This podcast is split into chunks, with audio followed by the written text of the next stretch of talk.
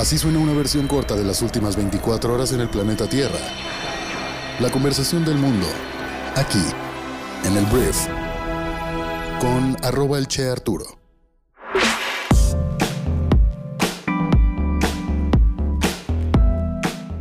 Hola, muy buenos días, bienvenidos a esto que es el brief para este jueves 7 de octubre. Yo soy el Che Arturo, bienvenidos a este programa en el cual vas a poder informarte con las noticias más importantes del día. Vamos a comenzar con esto que es el brief. Comencemos hablando de México y vamos a hablar primero de cómo nuestro gobierno está endureciendo el discurso acerca del tráfico de armas que llega a nuestro país de manera ilegal desde Estados Unidos. El gobierno exigirá a Estados Unidos que frene el tráfico de armamento como premisa central de un acuerdo en materia de seguridad. Lo que dijo el secretario de Relaciones Exteriores Marcelo Ebrard es que ya no quiero que me des armas ni helicópteros, fue como lo resumió de alguna forma en vísperas de la reunión entre el presidente mexicano Andrés Manuel López Obrador y el secretario de Estado de Estados Unidos Anthony Blinken convocada para este viernes. Entonces el encuentro que cierra el primer ciclo de conversaciones exploratorias entre equipos de las dos administraciones tiene el propósito, aquí atención, tiene el propósito de comprobar las condiciones para un entendimiento. El objetivo es, en esencia, reducir la violencia en ambos lados de la frontera, pero especialmente en México, que ya pues tenemos una nueva crisis por el enfrentamiento entre cárteles. Hace una semana las autoridades localizaron en la Sierra de Nuevo Laredo, Tamaulipas, a un puñado de kilómetros de Texas, un centro de exterminio con crematorios clandestinos.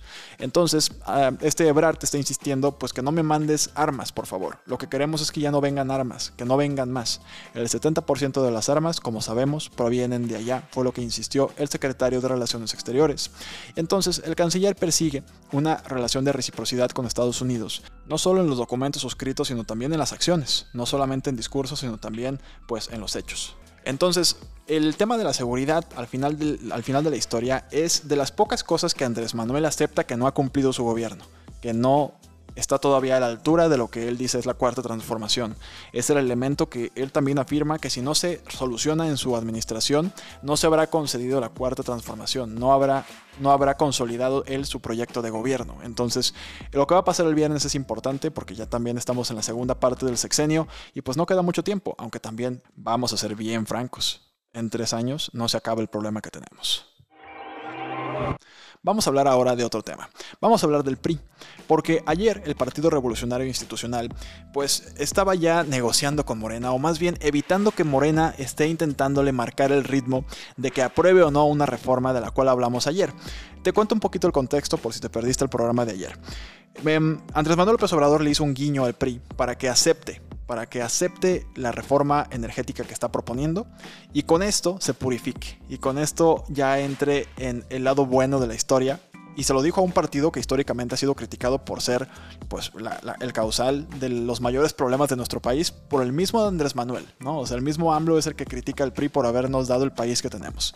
Entonces, después de que todo esto sucede, Morena, ya el grupo parlamentario, ya empezó a hablar casi casi de fechas y que el PRI ya lo iba a aprobar y que lo tenía que aprobar rápido, para lo que el PRI advirtió a Morena que no le ponga plazos y que necesita nuestros votos para aprobar la reforma eléctrica. Morena no puede ponernos tiempos ni plazos para votar la reforma eléctrica. Si son ellos quienes necesitan nuestros votos, fue lo que advirtió este miércoles el PRI a través de su presidente nacional que se llama Alejandro Moreno Cárdenas. El dirigente y diputado federal priista rechazó así las estimaciones del coordinador de Morena en la Cámara de Diputados llamado Ignacio Mier de que la iniciativa de reforma eléctrica se, se discutirá y votará en el Pleno de San Lázaro entre finales de noviembre y la primera quincena de diciembre. Entonces Alejandro Moreno dijo, no, ustedes no nos marcan el paso porque nos necesitan entonces, cuidado, cuidado, porque el PRI se está empoderando aquí enfrente de nosotros, están enfermando de poder. Muy bien, ahora por último en temas mexicanos vamos a hablar de lo que ayer se decidió en la Sala Superior del Tribunal Electoral del Poder Judicial de la Federación, que rechazó exonerar a Pío López Obrador, el hermano de Andrés Manuel López Obrador, de las indagatorias de la Unidad de Fiscalización del Instituto Nacional Electoral sobre las supuestas aportaciones en efectivo que realizó David León Romero a Morena en el año 2015.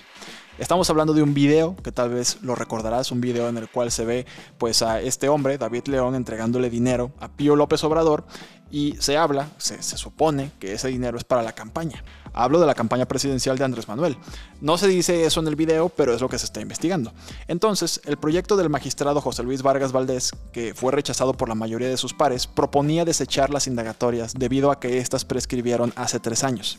El magistrado justificó su proyecto al señalar que los presuntos delitos electorales imputados a Pío López Obrador prescribieron, por lo que, si se votaba en contra de su propuesta, se abriría un precedente para castigar delitos sin límite temporal o legal, lo cual pues suena muy sospechoso. José Luis Vargas Valdés, güey. O sea, estás ayudándole al presidente, me parece.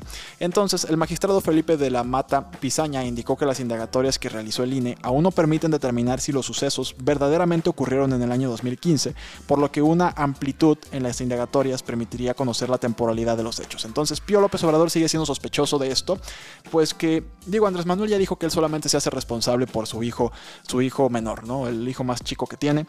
Pero al mismo tiempo uno dice Andrés Manuel, pues qué amiguitos y qué familiares y qué funcionarios en tu gabinete y pues no acabamos. Vamos a hablar de Estados Unidos y vamos a hablar de cómo ayer Estados Unidos anunció que van a invertir mil millones de dólares en pruebas rápidas de COVID-19 para los, para los hogares, que según dijeron ayudarían a cuadriplicar su disponibilidad a finales de este año. Para diciembre, 200 millones de pruebas rápidas estarán disponibles para los estadounidenses cada mes, y decenas de millones más llegarán al mercado en las próximas semanas, fue lo que dijo Jeffrey Siens, el coordinador del COVID-19 de la Casa Blanca, en una conferencia de prensa.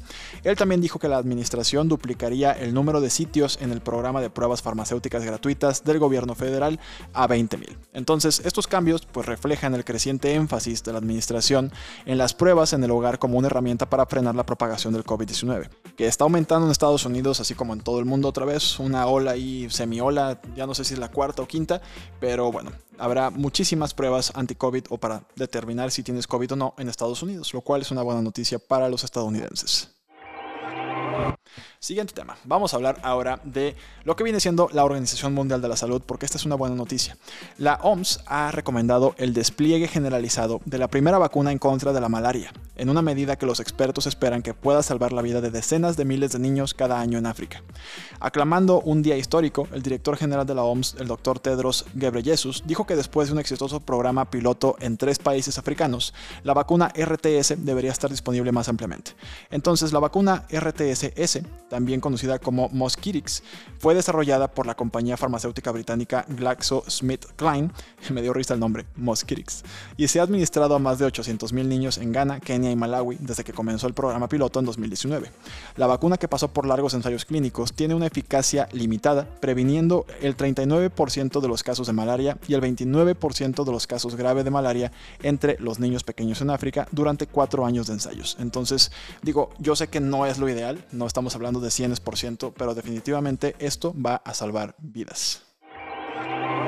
Y hablando de ciencia, vamos a hablar del el Premio Nobel de Química. Vamos a hablar del Premio Nobel de Química que ha sido otorgado a Benjamin List y David Macmillan, dos científicos honrados por crear una herramienta ingeniosa para construir moléculas que ha ayudado a desarrollar nuevos fármacos y hacer que la química sea más ecológica. La pareja fue anunciada como los ganadores del Premio en Estocolmo, Suecia, este miércoles por el desarrollo de organocatálisis asimétrica. Sus descubrimientos iniciaron una forma totalmente nueva de pensar sobre cómo juntar moléculas químicas, por lo que dijo Pernilla Miembro del Comité de Nobel de Química. Esta nueva caja de herramientas se utiliza ampliamente en la actualidad, por ejemplo, en el descubrimiento de fármacos y en la producción de productos químicos finos, y ya está beneficiando enormemente a la humanidad, fue lo que dijeron en esta academia. Entonces, bueno, Benjamin List y David Macmillan, Premio Nobel de Química 2021. Hablemos de la señorona Melinda Gates. Esta mujer de por sí ya es una de las filántropas más prominentes del mundo y ahora va a asumir el cargo de editora, porque Gates ha creado un sello de no ficción, una editorial de no ficción con Flatiron Books, una división de Macmillan. Y bueno, este sello, anunciado este martes por Macmillan, se va a llamar Moment of Lift Books y se lanzará con tres lanzamientos sobre mujeres y niñas a partir del año 2023. Los lanzamientos previstos incluyen un libro sobre mujeres refugiadas de Gina Krause Bildmark, presidenta y directora ejecutiva de Oak Barley Global, y Radical Inclusion, que es un libro sobre cómo permitir que las mujeres embarazadas asistan a la escuela en Sierra Leona, del ministro de Educación Secundaria Básica y Superior del país, David Moinina Sengent. Entonces, pues ahora Melinda Gates, me queda claro que es crear un sello editorial para, pues, de alguna forma visibilizar historias que vale la pena contar sobre la equidad de género, sobre los derechos igualitarios, sobre cómo la mujer, pues, tiene todo para triunfar en este planeta. Siguiente tema, vamos a hablar de Telegram. Telegram es una aplicación de mensajería que cada vez que Facebook, o sea WhatsApp y toda la mensajería tradicional se cae, recibe muchos millones de usuarios. Y bueno, el lunes ya te diste cuenta, se cayeron durante varias horas los servicios de WhatsApp, Instagram y Facebook. Y a pesar de que fue un caos, hubo un claro ganador con la interrupción que fue Telegram, ya que eh, la aplicación de mensajería ganó nada menos que 70 millones de usuarios nuevos en tan solo 24 horas después de la caída de Facebook y el resto de los servicios. Esta es una cifra récord, como ha explicado el mismo CEO de Telegram, Pavel Durov. Y no solo Telegram, aunque en una escala menor, la aplicación de mensajería cifrada Signal también informó haber ganado millones de nuevos usuarios el mismo día. Ambos servicios, no hay que olvidarlo, compiten en el mismo terreno con WhatsApp. Entonces, en cifras más específicas, esos 70 millones de nuevos usuarios ganados suponen un aumento del 10% en comparación con los 500 millones de usuarios activos mensuales que tenía Telegram en enero de este año. Vamos a hablar de hacks, vamos a hablar de piratería informática, que es un problema que cada vez se va a transformar en un problema más grave. Y vamos a hablar de Twitch. Twitch es una plataforma para transmitir video en vivo. La gente originalmente lo utilizaba para transmitir principalmente videojuegos, como jugabas algo, pero hoy en día ya la gente pues streamea ahí todo tipo de cosas, ¿no? O sea, clases de cocina, videojuegos, deportes, noticias, hay muchas cosas en Twitch. Es una plataforma importante. Y ayer Twitch confirmó que sufrió una importante filtración de datos y dijo que podemos confirmar que se han producido una infracción, fue lo que dijo el portavoz de Twitch en Twitter. Nuestros equipos están trabajando con urgencia para comprender el alcance esto, actualizaremos a la comunidad tan pronto como haya información adicional disponible. Entonces, hasta ahora, los piratas informáticos han filtrado datos que incluyen el código fuente del servicio de streaming, un competidor de Steam inédito de Amazon Game Studios y detalles de los pagos de los creadores, tal cual cuánto dinero gana cada una de las personas o los influencers, por así decirlo, de Twitch. Entonces, eso fue lo que pasó. Entonces, cuídate mucho, cambia tu contraseña al menos cada cierto tiempo y si puedes, contrata un equipo de ciberseguridad. Terminamos el programa de hoy hablando de mis recomendaciones del día para Briefy, que es la plataforma educativa para líderes de negocio que resume el mejor conocimiento del mundo en un solo lugar. La primera recomendación que traigo para ti es un artículo que está bien interesante porque te da herramientas para recuperar tu estilo de vida saludable si ya sientes que te estás agotando en el trabajo. La verdad es que hemos escuchado una y otra vez que el exceso de trabajo es ineficaz para nuestra productividad, pero darnos permiso para volver a un ritmo saludable es bien difícil. Entonces, ¿cómo te convences a ti mismo de volver a recuperar tu vida? Es una pregunta bien profunda. Y bueno, este libro, este perdón, este artículo te dice unos pasos, tres pasos en específico para que puedas lograr esto. Y la segunda recomendación que traigo para ti el día de hoy es un libro que escribió Rachel Hollis que leímos y resumimos para ti, también hicimos un podcast, que se llama Didn't See That Coming y es un manual lleno de estrategias del mundo real para lidiar con el dolor, la tragedia, la pérdida y la traición, basado en las propias experiencias de la autora. Te ofrece este libro un plan para vivir con el dolor sin dejar que te defina. Atención a esto, vivir con el dolor sin dejar que te defina y alcanzar tu mejor vida incluso después de que haya pasado lo peor. Didn't See That Coming, puedes comprarlo si quieres comprar este libro o puedes pasar a leerlo resumido en Briefy. Y bueno, para acceder a nuestro contenido tienes que suscribirte. Al hacerlo en briefy.com te vamos a dar 30 días gratis para que veas todo el contenido que tenemos todos los días, que se actualiza diariamente, innovaciones, tendencias, artículos, ideas y consejos del mundo de los negocios. Entonces pasa a briefy.com y conoce un poco más.